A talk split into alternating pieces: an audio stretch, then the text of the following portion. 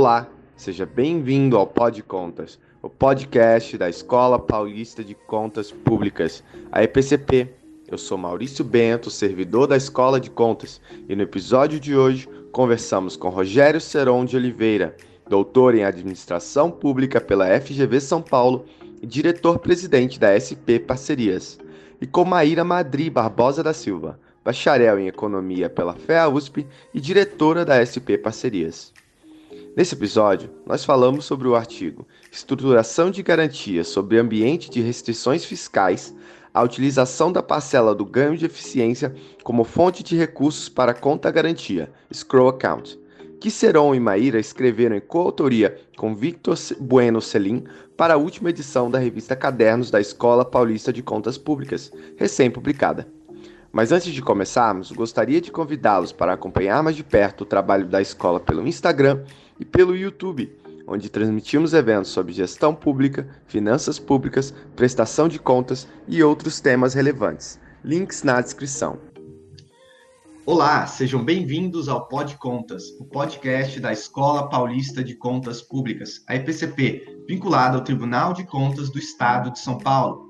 Hoje nós recebemos Rogério Seron, ele que é diretor-presidente da São Paulo Parcerias e doutor em administração pública pela Fundação Getúlio Vargas de São Paulo. E também recebemos a Maíra Madri, ela que é diretora da São Paulo Parcerias e também é bacharel em economia pela FEA. É, os dois, né, juntamente com o Vitor, né, o Vitor Bueno, são autores, né, do artigo Estruturação de Garantias sobre Ambiente de Restrições Fiscais, a utilização da parcela de ganho de eficiência como fonte de recursos para conta garantia. Scroll Account, que foi publicado na última edição da revista Cadernos, que saiu e o link está na descrição. Então é isso. É, Maíra, Seron, obrigado aí por topar conversar conosco. Obrigado, Maurício. Agradeço o convite em nome de toda a Escola de Contas e agradeço na sua pessoa e o, o convite e a oportunidade. É, obrigada, Maurício. É um prazer estar aqui presente no Pod Contas. Ótimo. É, o artigo foi super legal. Acho que é, a gente estava comentando aqui antes de, de, de, entrar no ar que é, é um tema super atual e é um tema que parece que vai crescer, que vai cada vez mais crescer as parcerias e concessões em âmbito municipal, que já estão aí é, é, na União, nos estados já são algo mais conhecido, já está mais solidificado, mas em âmbito municipal parece que está ganhando cada vez mais tração, e eu acho que São Paulo, é, como deve ser, né, está na vanguarda aí do, dos municípios brasileiros. E vocês escreveram um super artigo, super legal, que eu espero que chegue aí para outros gestores públicos, para que eles talvez se inspirem em, elaborar projetos super interessantes, né? Que aborda aí a, a, é, PPPs, né, de de ônibus no município, para falar um pouco dessa ideia do scroll account. Vocês poderiam, então, começar é, é, elaborando um pouco sobre como é que funciona a questão da, dos terminais de ônibus urbanos no município de São Paulo? Ok. Então, vou começar, vou começar a falar um pouquinho e depois a Maíra me complementa também, fala um pouquinho sobre, sobre o tema. Então, a, o transporte coletivo urbano do município né, tem uma concessão da operação do sistema de, é, de transporte e tem os terminais, né, que recepcionam as pessoas, né, os usuários para embarque e desembarque. É, são 31 terminais. É, e a, a, eles precisam, né, eles carecem de, primeiro, de requalificação, é, de modernização, e segundo, de tem um espaço para uma melhoria de performance é, na operação desses terminais, ter ganhos aí de eficiência, é, se você fazer um contrato com escala, com, com, com, métricas adequadas, etc. Além disso, esses terminais estão, localizados em, muitos deles estão localizados em regiões de, de elevado potencial de comercial, de adensamento, e geralmente eles são só uma, enfim, uma estrutura com uma cobertura metálica ou uma estrutura simples que não tenha um aproveitamento do potencial construtivo, né, do aéreo. É, então, com base nisso tudo, nós estruturamos na São Paulo Parcerias essa PPP, que é uma, uma parceria público-privada para requalificação desses terminais, é, para operação desses terminais e para utilização, né, para exploração desse potencial construtivo. E aí é a grande, é, uma, uma das grandes inovações desse projeto, né, que é comum em, em outros países, né, é, ter essa exploração da, é, do, do, potencial construtivo do aéreo. Ou aqui mesmo no Brasil, um exemplo, por exemplo, o terminal Santa Cruz, né, o terminal de metrô, né, a estação de metrô Santa Cruz, aqui, aqui, na, aqui em São Paulo, você tem um, um shopping em cima da estação. É, então, você tem um aproveitamento desse espaço, né? Então, o projeto ele cria uma oportunidade para ter um adensamento e faz todo sentido, inclusive, do ponto de vista de mobilidade, né? Um adensamento nos, nos eixos de transporte. Então, é um projeto que pode ter, inclusive, projetos residenciais em cima desses terminais. Poderia vir a, a, a ser, mas ele vai ter, vai ser voltado aí provavelmente para empreendimentos comerciais, mas tem um potencial de desenvolvimento local, de, de ser realmente aí um, um, um polo transformador aí do, do entorno. Então, a PPP está estruturada é, grosso modo, é, para isso, tá? Então, é um projeto é, extremamente relevante. É, hoje, a prefeitura já gasta com, a gente vai explorar isso com mais detalhes, quase, quase 300 milhões de reais por ano na operação desses terminais. E com a PPP vai haver uma redução substancial. Apesar de ter a requalificação, né, são investimentos aí substanciais, aí de algumas centenas de milhões de reais, é, para modernizar esses terminais, né, melhorar o banheiro, melhorar a experiência do usuário nesse, nesse espaço.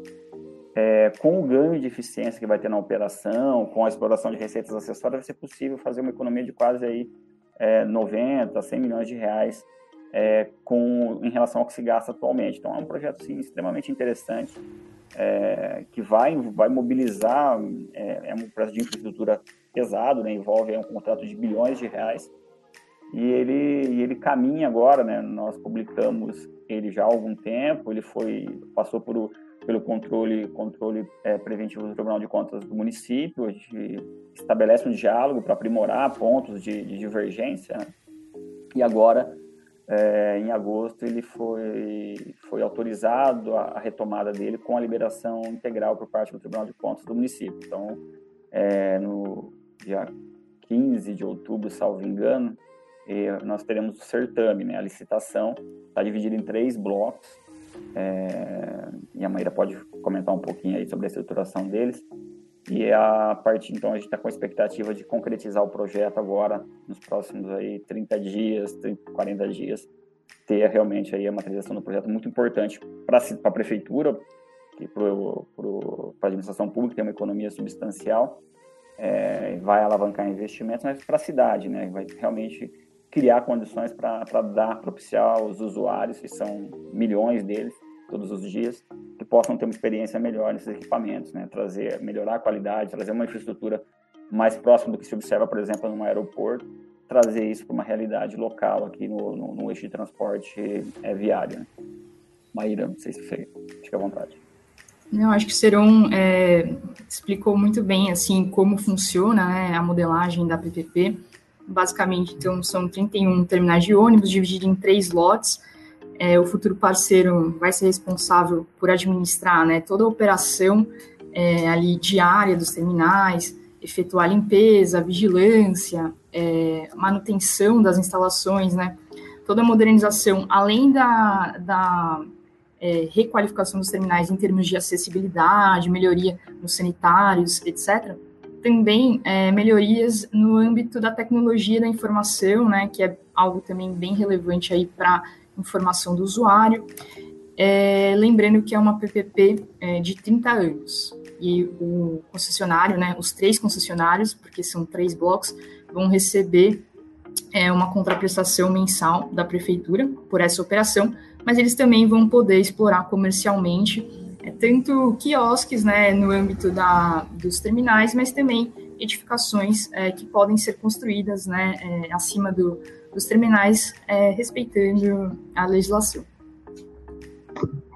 Perfeito, é, é, o projeto chama muita atenção. Acho que realmente esse, esse é uma área que no Brasil é pouco explorada. Eu vejo é, é, até o metrô também, né? Eu sou, eu costumo ser mais usuário do metrô, assim, e, e eu vejo que as estações de metrô também, em áreas muito boas, é, em áreas extremamente valorizadas, poderiam ter um imóvel, seja comercial, seja residencial, teria demanda, daria para explorar, gerando é, então oportunidade para as empresas estarem lá, empresas que gostariam de estar naquele local, né, um local com muito fluxo, ou para residência também, pessoas que, que gostariam de, de estar em local em morar naqueles locais também é, mais valorizados e não tem tanta essa exploração. Então, acho que é, é muito interessante esse projeto, acho que pode aumentar muito aí a, a, a, a uma série de, de questões positivas para a cidade, né?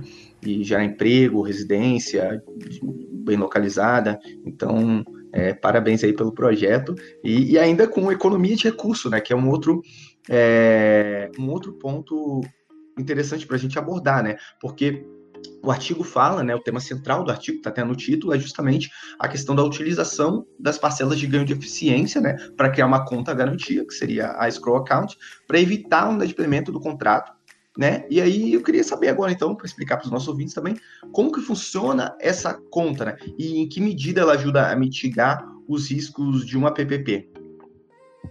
É, bom, Maurício, basicamente essa conta ela é gerida por um contrato de administração de contas, né? É uma instituição financeira vai ser responsável é, pela o dia a dia, né, dessa dessa conta. E o que foi é, pensado é que o, tanto o deságio, né, em relação à contraprestação máxima de referência da PPP, como também é, o ganho é, de contraprestação é, no período é, em que os terminais estão sendo requalificados, ou seja, que eles estão sendo reformados, né, que são um período de 24 meses, é, nesse período, é, a prefeitura ela não vai pagar 100% da contraprestação, ela vai pagar uma porcentagem que pode chegar a 75%, ali 74% é, da contraprestação. Então, esse diferencial entre o valor é, que foi estabelecido como máximo a ser pago e é, esse valor abaixo, né, que inclui deságio e também é, o que a gente chama de fator inicial, né, que é o, o quanto ainda falta para ele receber enquanto ele não requalifica todos os terminais, esse saldo ele vai, ele vai compondo né, um, um colchão na conta é, de pagamento da PPP, é, até ele chegar num montante ali de 12 contraprestações mensais. Então, criando-se assim por essa diferença, um, um, saldo de 12 contraprestações mensais e um saldo de garantia né, é, da PPP.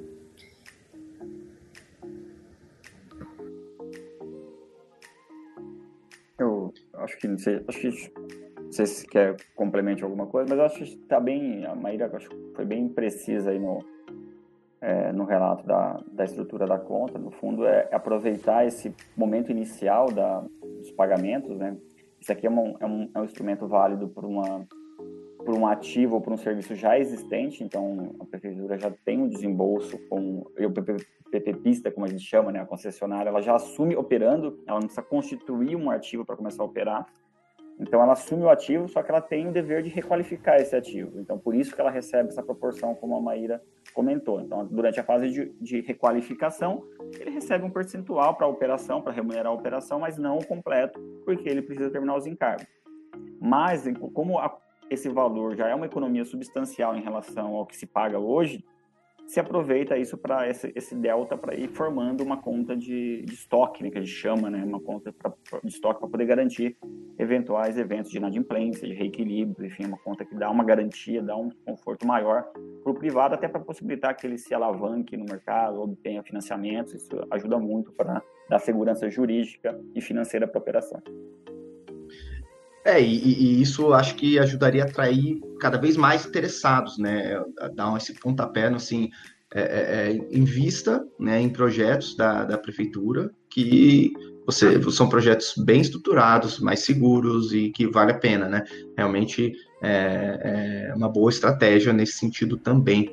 É, Agora, então, é, de fato, essa estratégia ajuda a mitigar os riscos, os riscos, né? Pode aumentar aí o apetite do setor privado, é, mas pensando também do, do, ponto de vista do setor público, né, do, do ente público, no caso a prefeitura, é, quais são é, os ganhos, né, em termos porque outra, outra outro ponto interessante que já está até também no, no título do artigo é a questão do, do restrição fiscal, né? Hoje muitos entes estão em momento de restrição, né? Tivemos aí a pandemia, tivemos outros, outros problemas aí, infelizmente temos nos arrastado aí com alguns problemas fiscais nos últimos anos, diversos entes mal das pernas, e às vezes pode ser um, um problema que, que pode preocupar os gestores, né? A falta de recursos, então talvez pode ter um ano que tem recurso, mas ele não sabe se, se pode ter recurso em outro ano, e isso pode dificultar aí projetos de longo prazo. Então, essa estratégia parece ser voltada para isso também, para trazer investimento de longo prazo, como vocês colocaram aí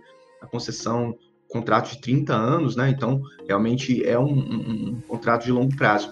É, como que, que isso afeta, então, a prefeitura, é, especialmente nessa questão orçamentária? Então, então perfeito, Maurício. É, é bem exatamente esse o contexto. É, os contratos de longo prazo acabam tendo, é, tendo mais eficiência do que os de curto, né? Então você consegue ter ganhos de eficiência por ter escala, por ter projeção no tempo. Então isso traz um benefício grande. Por outro lado, como é um compromisso de longo prazo, os privados também é, têm receio, né? Tem uma insegurança é, jurídica e financeira, porque como até é, e no outro podcast a gente tinha um outro artigo que falava sobre a recorrência de problemas financeiros nos municípios, né? E, e nos estados também isso acontece.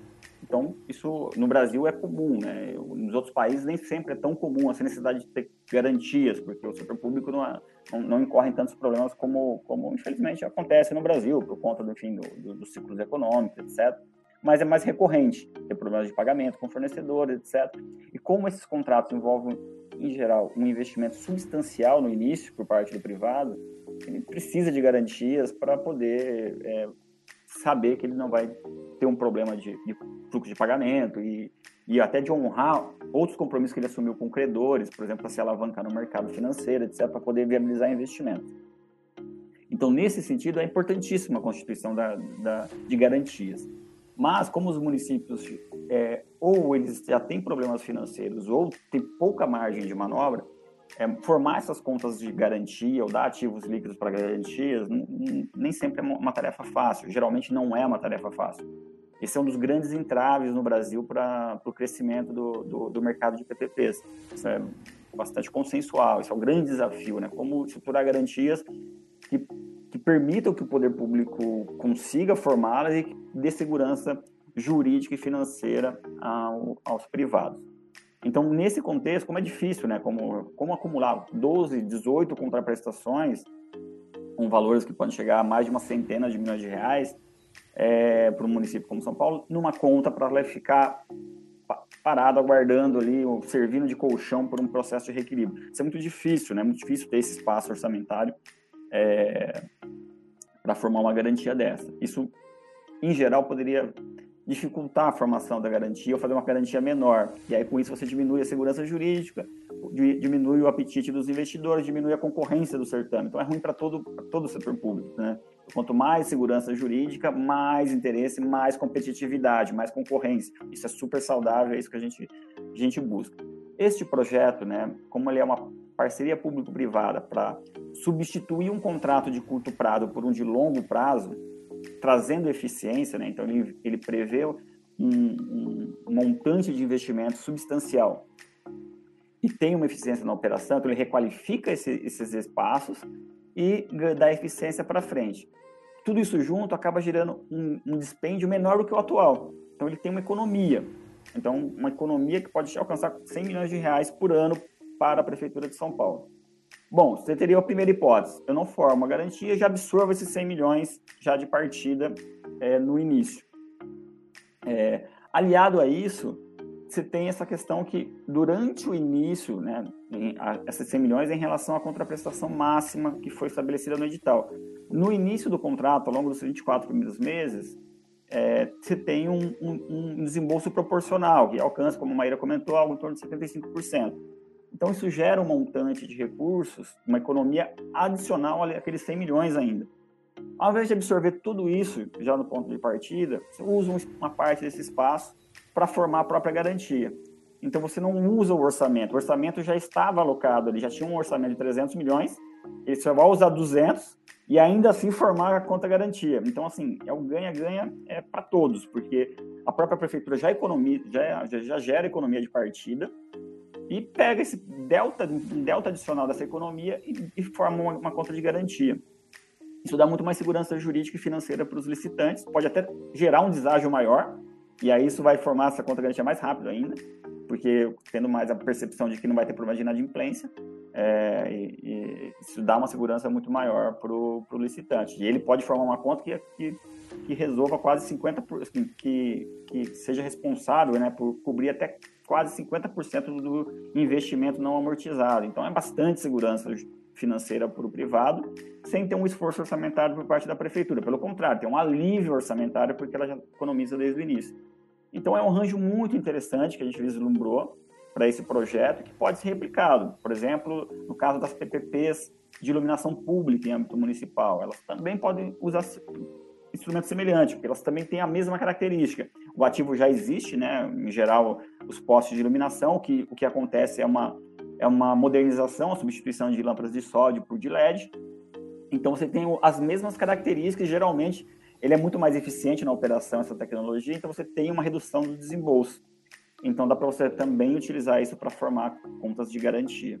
E pode ser isso replicável para qualquer outro ativo ou serviço que já existe. Então ele tem um efeito importante, sim, sobre a questão orçamentária do, do município e é um caminho que pode ser bastante útil aí para os entes que não têm é, um fundo garantidor robusto que possa suportar.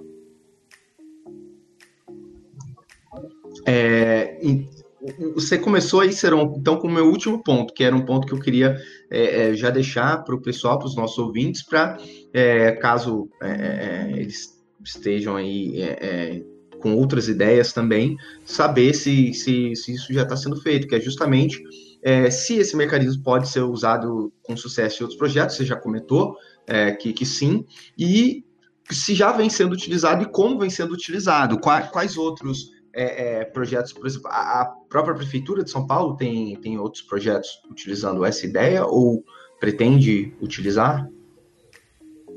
Olha, eu vou, do que a gente, pelo que a gente tem conhecimento, né, Maíra, você me corrige, é, a gente não notou nenhum outro que tenha utilizado instrumentos parecidos, está realmente inaugurando isso com, com a PPP de terminais urbanos, que ela está se materializando agora, e sim, da nossa parte, a gente vai utilizar esse instrumento em outras operações. Por exemplo, nós estamos discutindo projetos em, em, diferentes áreas aqui no município de, de, ativos já existentes e que possam ter um ganho de economia, é o mesmo, o mesmo, o mesmo escopo, né? A requalificação atrelada a uma economia, a uma eficiência na operação e com isso uma redução do desembolso atual. E aí utilizar o mesmo instrumento também como, como um mecanismo de formação de garantia. Isso para a gente já está em curso, tem alguns projetos que estão ainda é, em fase de estruturação, então, enfim, ainda não podemos abrir muitos detalhes, mas sim, é possível. E como eu disse, para fora, ele pode ser usado para outros terminais, todas as cidades também têm essas operações de terminais, elas podem ser utilizadas, mas elas podem ser utilizadas em, em todos os ativos e serviços que têm essa característica. Como comentei, comentei também, todos os projetos de iluminação pública poderiam utilizar é, como, como um reforço de garantia adicional a, a garantias de, de, de, contribuições de iluminação pública, etc. É, isso é expansível para parques ou para qualquer outros que envolvam PPPs, né, que não seja uma concessão uma concessão comum, é, que precise realmente, que tenha contraprestação pública e que, portanto, precise da formação de alguma garantia de que, o, de que o poder público vai honrar esses compromissos, né?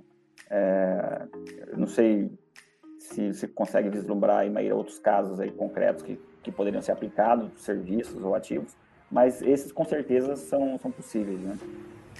É, acho que o Serão escreveu bem aí os projetos que poderiam é, receber esse tipo de garantia.